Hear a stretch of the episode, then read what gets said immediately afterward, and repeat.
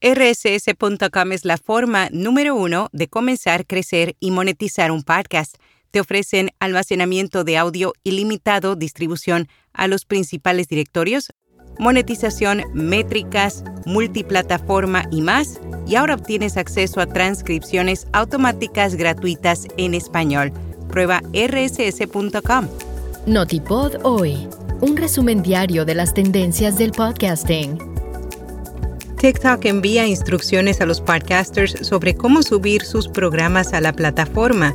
Aseguran que Spotify podría no ser el mejor lugar para los audiolibros y Acast celebra un segundo trimestre exitoso. Yo soy Araceli Rivera. Bienvenido a Notipod hoy.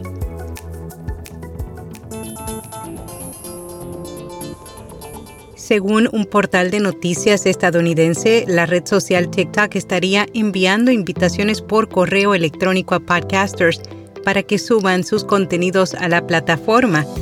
En el mensaje se muestran instrucciones sobre cómo cargar los canales RSS de los podcasts en TikTok. De esta forma, los espectadores podrán escuchar episodios de podcast de videos en la plataforma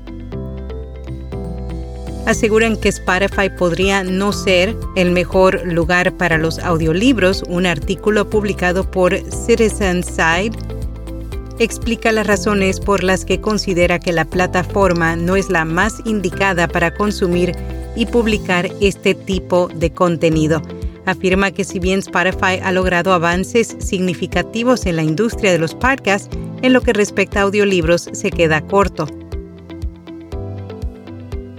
Según el último informe financiero, ACAST continúa con su racha positiva, específicamente las ventas netas en el trimestre tuvieron un crecimiento del 22%. El CEO de ACAST, Ross Adams, atribuyó este crecimiento principalmente al desarrollo en América del Norte, donde aumentó sus ventas netas en un 31%. SiriusXM se prepara para el relanzamiento de su aplicación de transmisión. Debido a que el audio digital es donde se concentra gran parte de su crecimiento, la compañía ha decidido actualizar y relanzar su aplicación de transmisión a finales de este año con el objetivo de aumentar la escucha fuera del automóvil informan que TweetDeck pasará a llamarse X Pro, la plataforma que permite gestionar múltiples cuentas de Twitter, no se escapará ileso del cambio de marca masivo de la compañía. Al contrario, luego de que Twitter cambiara su nombre a X en julio, se ha revelado que TweetDeck dejará de llamarse de esta forma para pasar a ser X Pro.